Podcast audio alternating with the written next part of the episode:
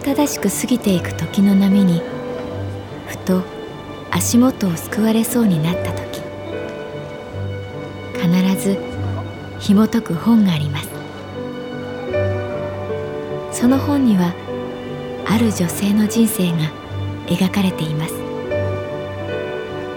どこにでもあるごく普通の人生。でも本の中の彼女に出会うと心の湖に波紋が幾重にも広がるようにゆっくりと優しい言葉が満ちていきます。今日はどんな彼女に会えるでしょうか？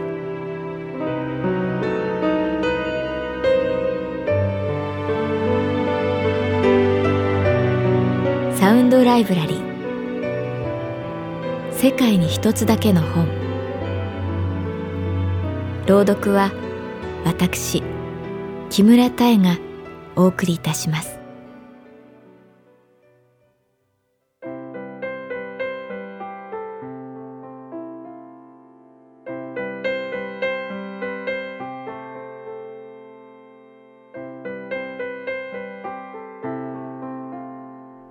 私の名前は月原かな子。39歳。旅行会社に勤めている。我が神保町支店の中に出店がオープンした。と言ってもたったの一つだけ。かき氷屋さん。順番を待つ人に期間限定でかき氷を振る舞う。店長の発案だ。氷と書かれた青い旗が店の前でひらひら揺れる。発表来た営業の人たちがガラガラと氷を削りシロップをかける。お客様の反応は様々で氷はいいから私のチケット早く取ってくれないかな？というビジネスマンもいればいいわね和むわねと喜んでくださるおばさまもいた。そういえばかき氷ここしばらく食べてないなぁと思う。手で回す懐かしい機械を見ていたら幼い頃父が有頂天でそれを家に持ち帰った日のことを思い出した。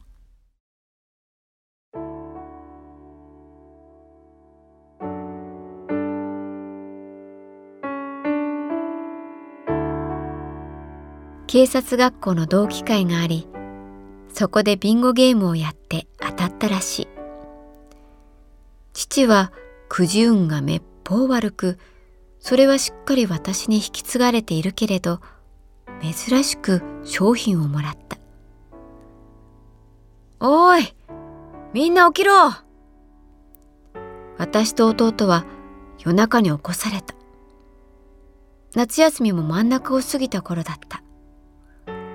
お母さんほら氷母も眠い目をこすりながら氷を持ってくる。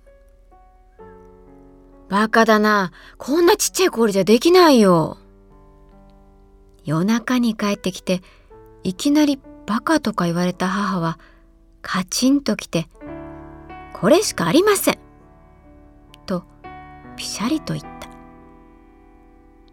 仕方ないなあ。ブツブツ言いながら父は機械というよりおもちゃみたいなかき氷製造機を組み立て始めた。サイコロのような四角い氷をセットしてハンドルを回す。ガッガリッガッガッガッガリ周りが悪い。父が力任せに「ふん!」と回すとバキッ。すごい音がしてハンドルが折れてしまった。静まり返ったキッチンに時計の秒針の音だけが響いた。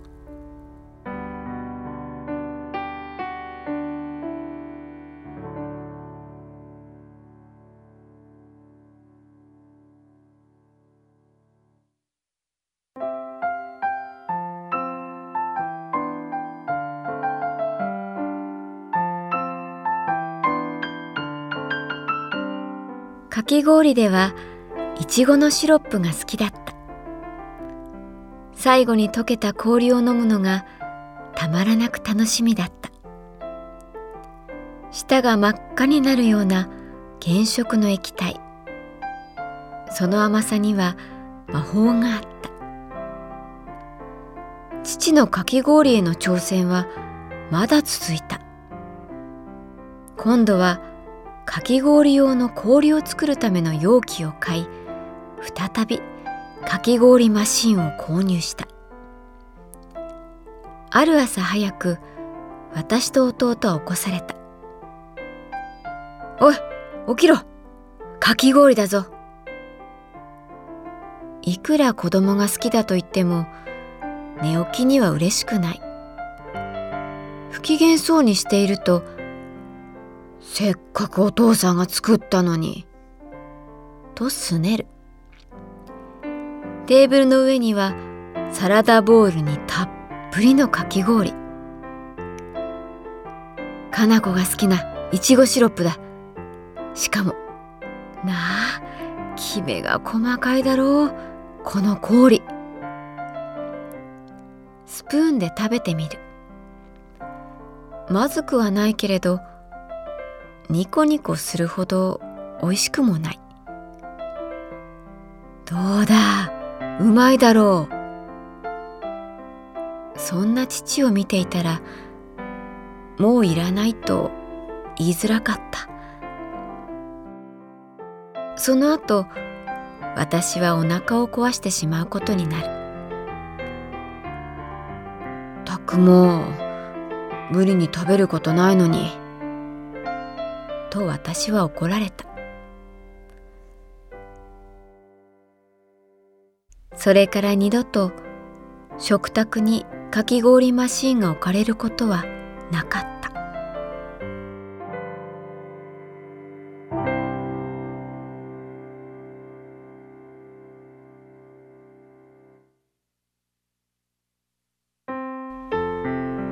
神保町支店にできたかき氷の屋台。キャンペーンの最終日も終わり私は片付けを手伝った。営業部課長の東本庄さんが汗をかきながらそばに来て「悪いね営業部の仕事なのに」と言ったので「いえさっき一ついただきましたからいちごシロップで」と笑顔で返した。お礼に。一杯おごるよまるで悪巧みの相談のように小声で言った神保町の居酒屋で私は父のかき氷の話をした東本庄さんは大ジョッキを豪快に飲み干しながら「いやわかるなと私を見た。ですよね。朝起きてすぐにかき氷なんて。違うよ。俺がわかるのは月原のお父さんの気持ちだよ。え？父の？どこの家族も父親ってのは報われないもんなんだな。しみじみと自分でうなずいている。俺もさこの間景品で流しそうめんのおもちゃもらってさ喜びさんで帰ったわけよ。子供を起こしてさ「さあ今から流しそうめん大会です」ってね。すっごく迷惑ですよねきっと。でもさ仮にも一家の主が獲物をゲットして帰ってきたんだから嘘でもいいから「わあ楽しそう」くらいは言っても罰当たんないと思うんだけどな。まあ確かにこうして大人になってみるともう少し喜んであげてもよかったかなとは思いますけど。だろ？ああ急にそうめんとか食いたくなってきた。すみません。そうめんあります？そういえば父が入院した時やっぱりかき氷の話になった。ベッドに横たわりながらかき氷のハンドルを折る仕草を再現した。その腕が細くて悲しかった。達也はとっとと部屋に逃げたけどかな子は最後まで食べてくれたよな。大きなかき氷。こんなにあったよな。なあかな子本当に大きくて真っ赤なかき氷だった。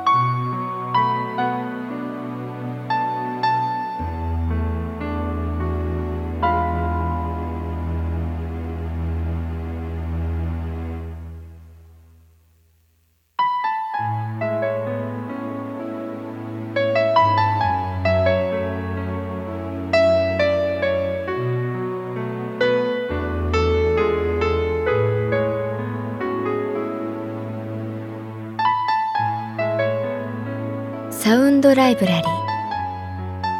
世界に一つだけの本。作。北坂雅人。演出。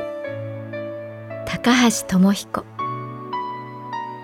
朗読は私木村多江でお送りいたしました。